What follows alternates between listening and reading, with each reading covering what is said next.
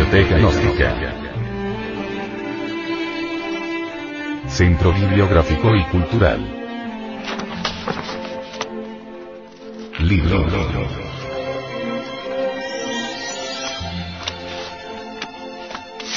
El misterio del áureo florecer. Autor. Samael Aumeor.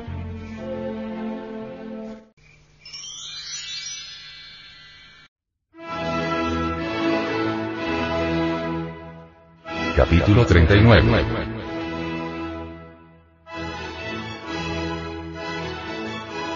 La transmigración de las almas. Teniendo por escenario el anfiteatro cósmico, quiero verter en estas páginas algunos recuerdos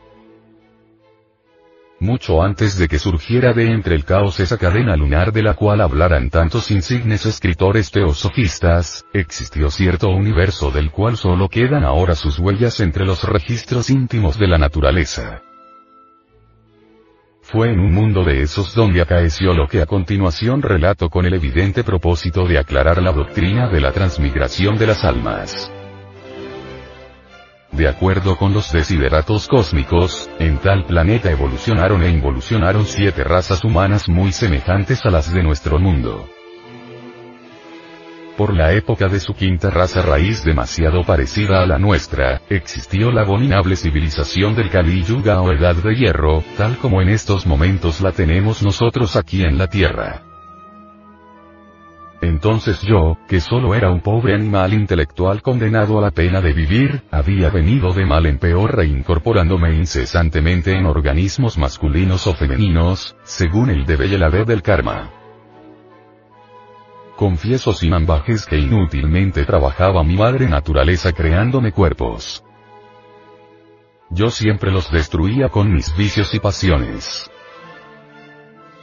cual si fuese una maldición insoportable, cada una de mis existencias se repetía dentro de la línea espiraloide, en curvas más y más bajas.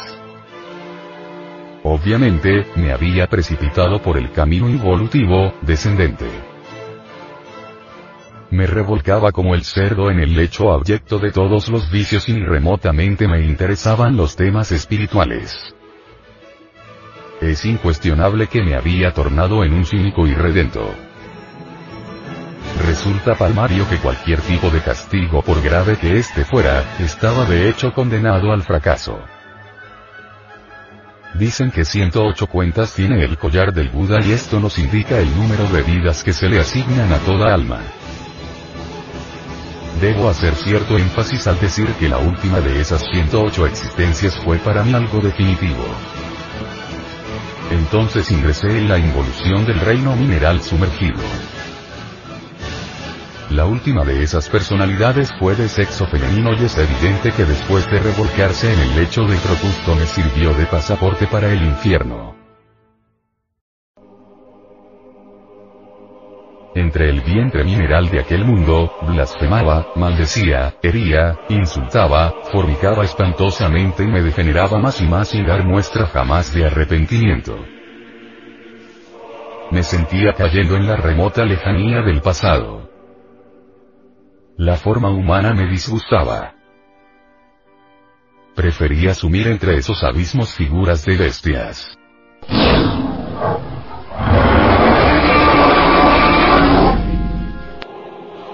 Después parecía yo planta, sombra que se deslizaba aquí, allá y acullá. Por último sentí que me fosilizaba. Convertirme en piedra. ¡Qué horror!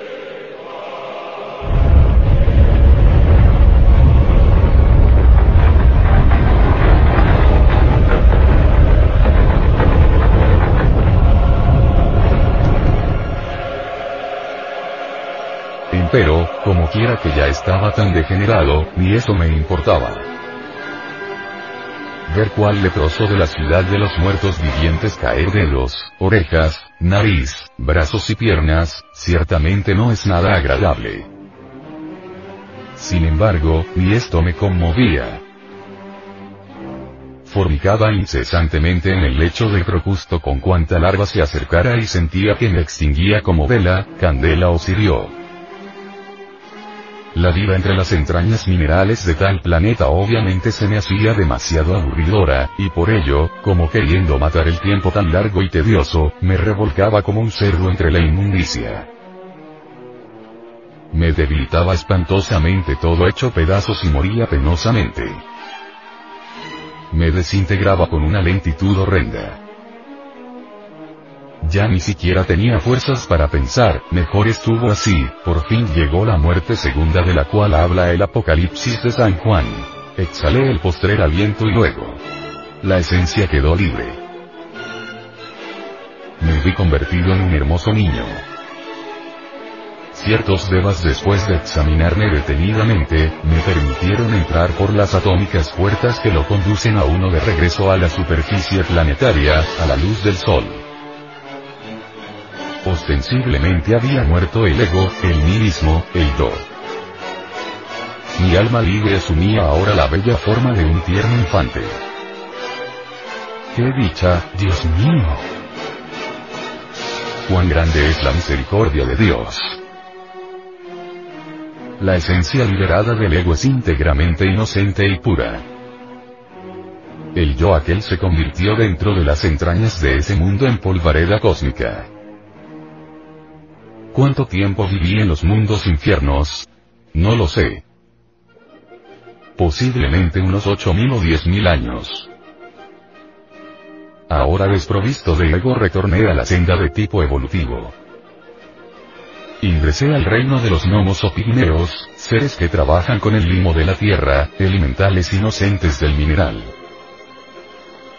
Más tarde ingresé a los paraísos elementales del reino vegetal reincorporándome constantemente en plantas, árboles y flores.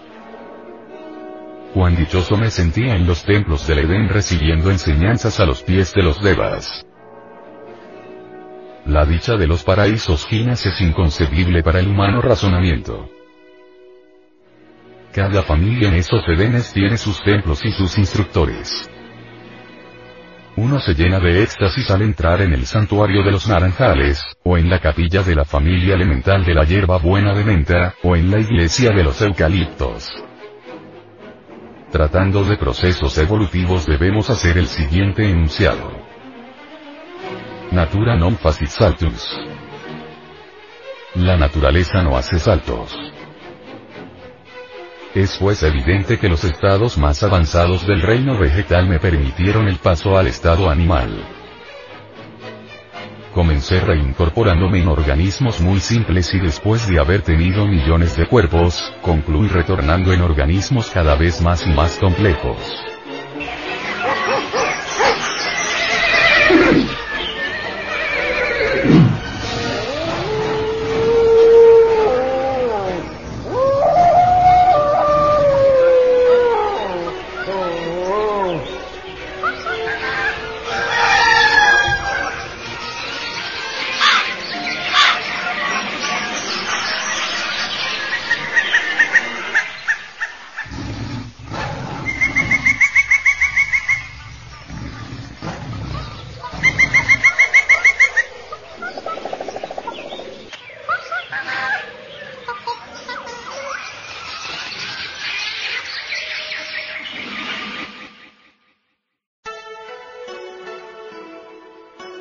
Sobresaliente nota de estos párrafos, debo aseverar que aún conservo remembranzas muy interesantes de una de esas tantas existencias, a la orilla de un hermoso río de aguas cantarinas que alegre se precipitaba siempre entre su lecho de rocas milenarias. Era entonces una humilde criatura, un espécimen muy particular del género de los batracios. Me movía dando saltitos aquí, allá y allá, entre el boscaje. Es evidente que tenía plena conciencia de mí mismo. Sabía que otrora había pertenecido al peligroso reino de los animales intelectuales. Mis mejores amigos eran los elementales de esos vegetales que tenían sus raíces a orillas del río, con ellos platicaba en el lenguaje universal. Moraba deliciosamente en la umbría muy lejos de los humanoides racionales. Cuando presentía algún peligro de inmediato me refugiaba entre las aguas cristalinas.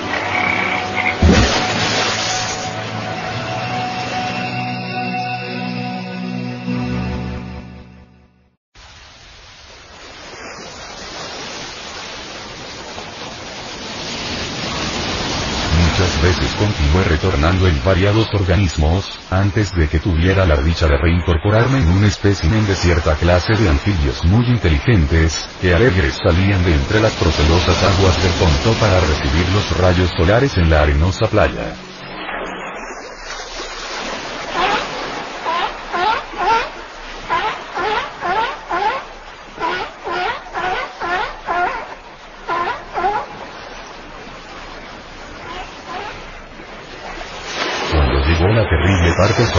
A todos los mortales hace estremecer de miedo, di el último adiós a los tres reinos inferiores y regresé a un organismo humanoide.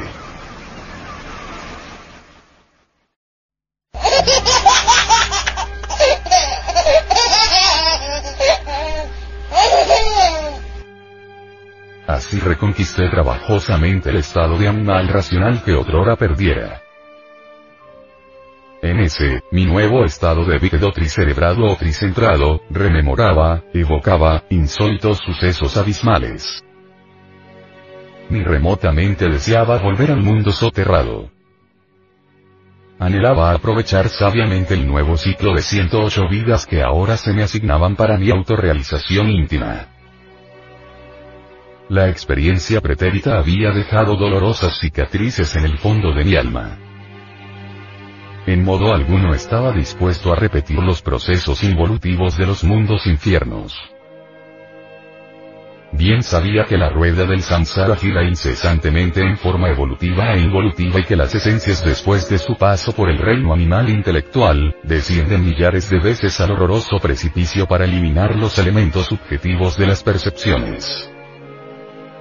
Empero, de ninguna manera anhelaba yo más sufrimientos abismales y por ello estaba bien dispuesto a aprovechar mi nuevo ciclo de existencias racionales. Por esa época la civilización de dicho planeta había llegado a su cúspide. Los habitantes de aquel mundo tenían naves marítimas y aéreas,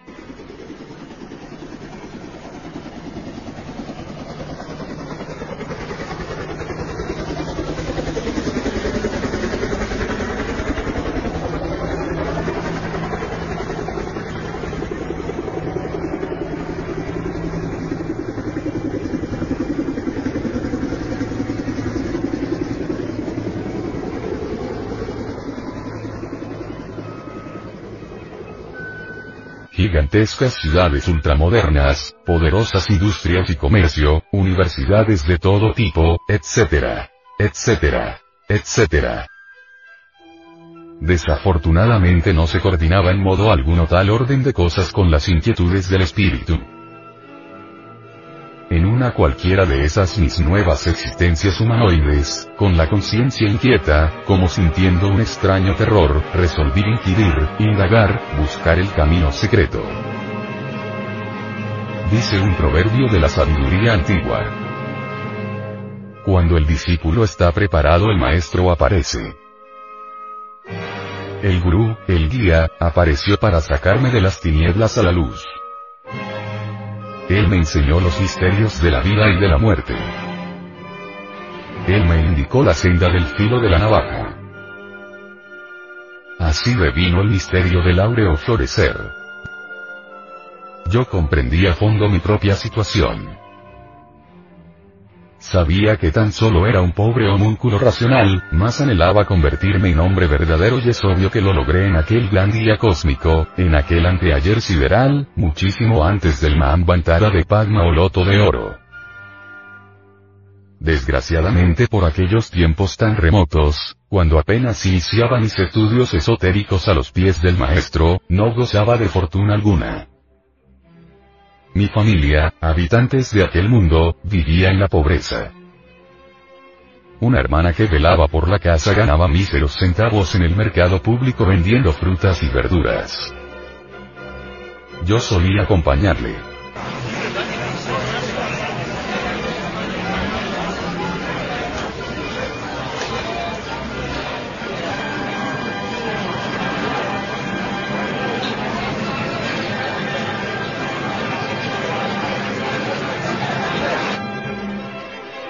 en alguna ocasión me encerraron en horrenda prisión sin motivo de ninguna especie.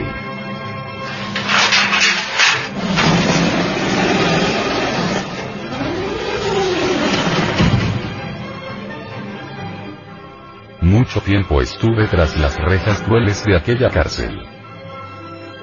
Empero, y esto es curioso, nadie me acusaba. No existía delito que perseguir. Se trataba de un caso muy especial y para colmos, ni siquiera figuraba mi nombre en la lista de presos. Obviamente existía cierto tipo de persecución secreta contra los iniciados. Así lo vine a comprender. Pacientemente, en espera de alguna oportunidad, acechaba cualquier instante venturoso con el propósito de escapar. Varias veces lo intenté en vano, mas al fin, un día de esos tantos, los guardas sin saber cómo ni por qué se olvidaron de una puerta dejándola abierta.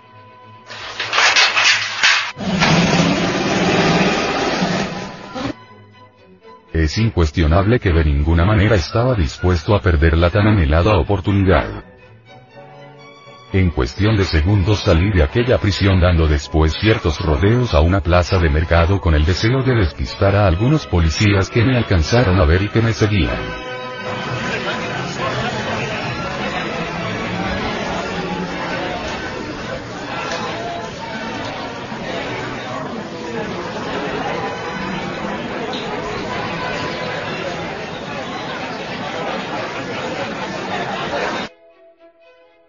De todas maneras triunfé en el intento y me alejé de aquella ciudad para siempre.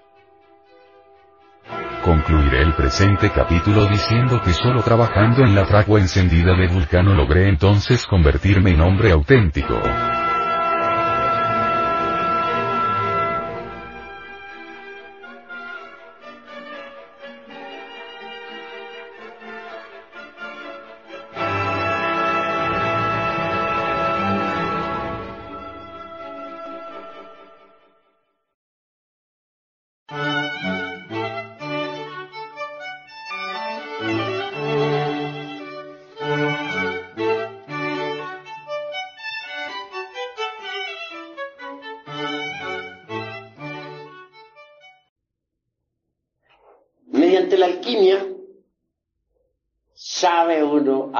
Uno a fabricar el mercurio de los sabios, con el que puede fabricar los cuerpos existenciales superiores del ser, indubitablemente transformando el exioquejari, es decir, el esperma sagrado se elabora el mercurio de los sabios.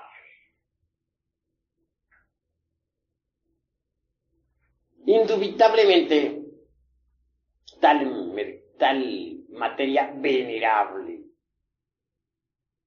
tiene que pasar por algunos procesos de purificación antes de ser útil.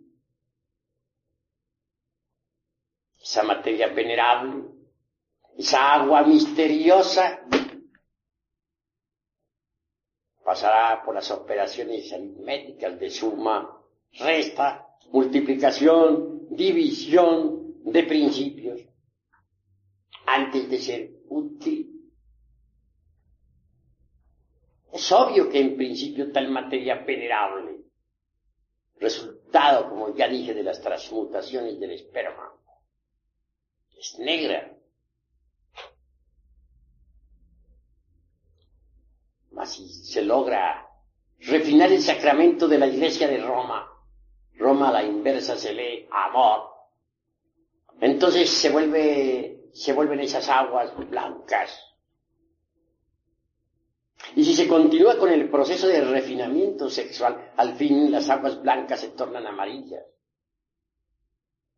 Al llegar a estas alturas, el azufre es liberado de sus prisiones o centros magnéticos ubicados en los infiernos atómicos del hombre.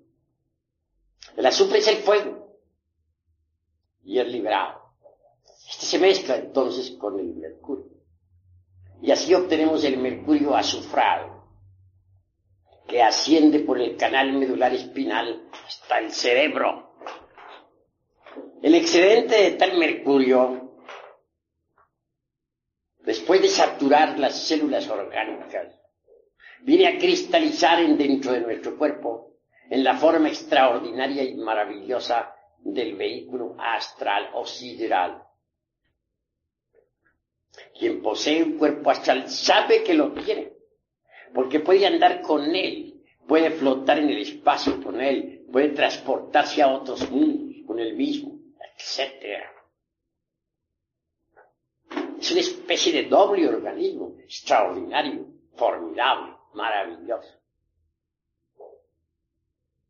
Una vez que uno se encuentra en posesión de un cuerpo astral, puede darse el lujo de crear para su uso particular un cuerpo mental.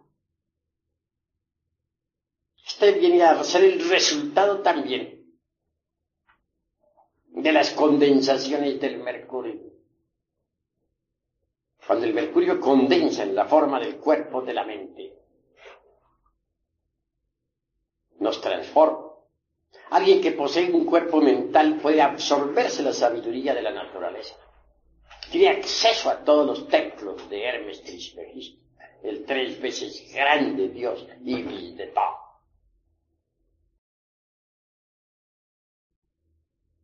Cuando uno ya ha logrado tal éxito, está preparado para fabricar el cuerpo de la voluntad consciente. Este también viene a cristalizar con las condensaciones del mercurio de los sabios. Así que alguien que tenga los cuerpos físico, astral, mental y causal, de hecho, puede recibir los principios étnicos, búdicos o anímicos que lo convierten en hombre real. Esto quiere decir que antes de ese instante no se es hombre, antes de ese momento, uno no es más que un animal intelectual. Un profesor de medicina en el Distrito Federal decía que estos seres humanos, que así se llaman, no son más que mamíferos racionales. Decir mamíferos racionales o mamíferos intelectuales, pues es lo mismo. Hagamos pues una plena diferenciación entre lo que son los mamíferos intelectuales y lo que es el hombre.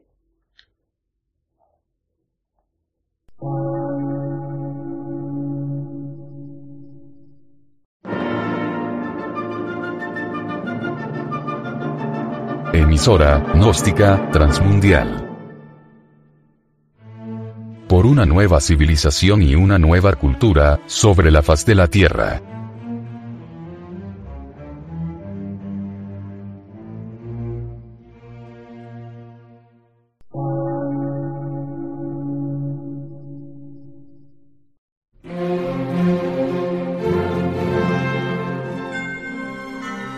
Medio de radiodifusión, científico, artístico, místico y filosófico, de la Asociación Colombiana de Centros de Estudios Gnósticos, Antropológicos, Psicológicos y Culturales. A.C.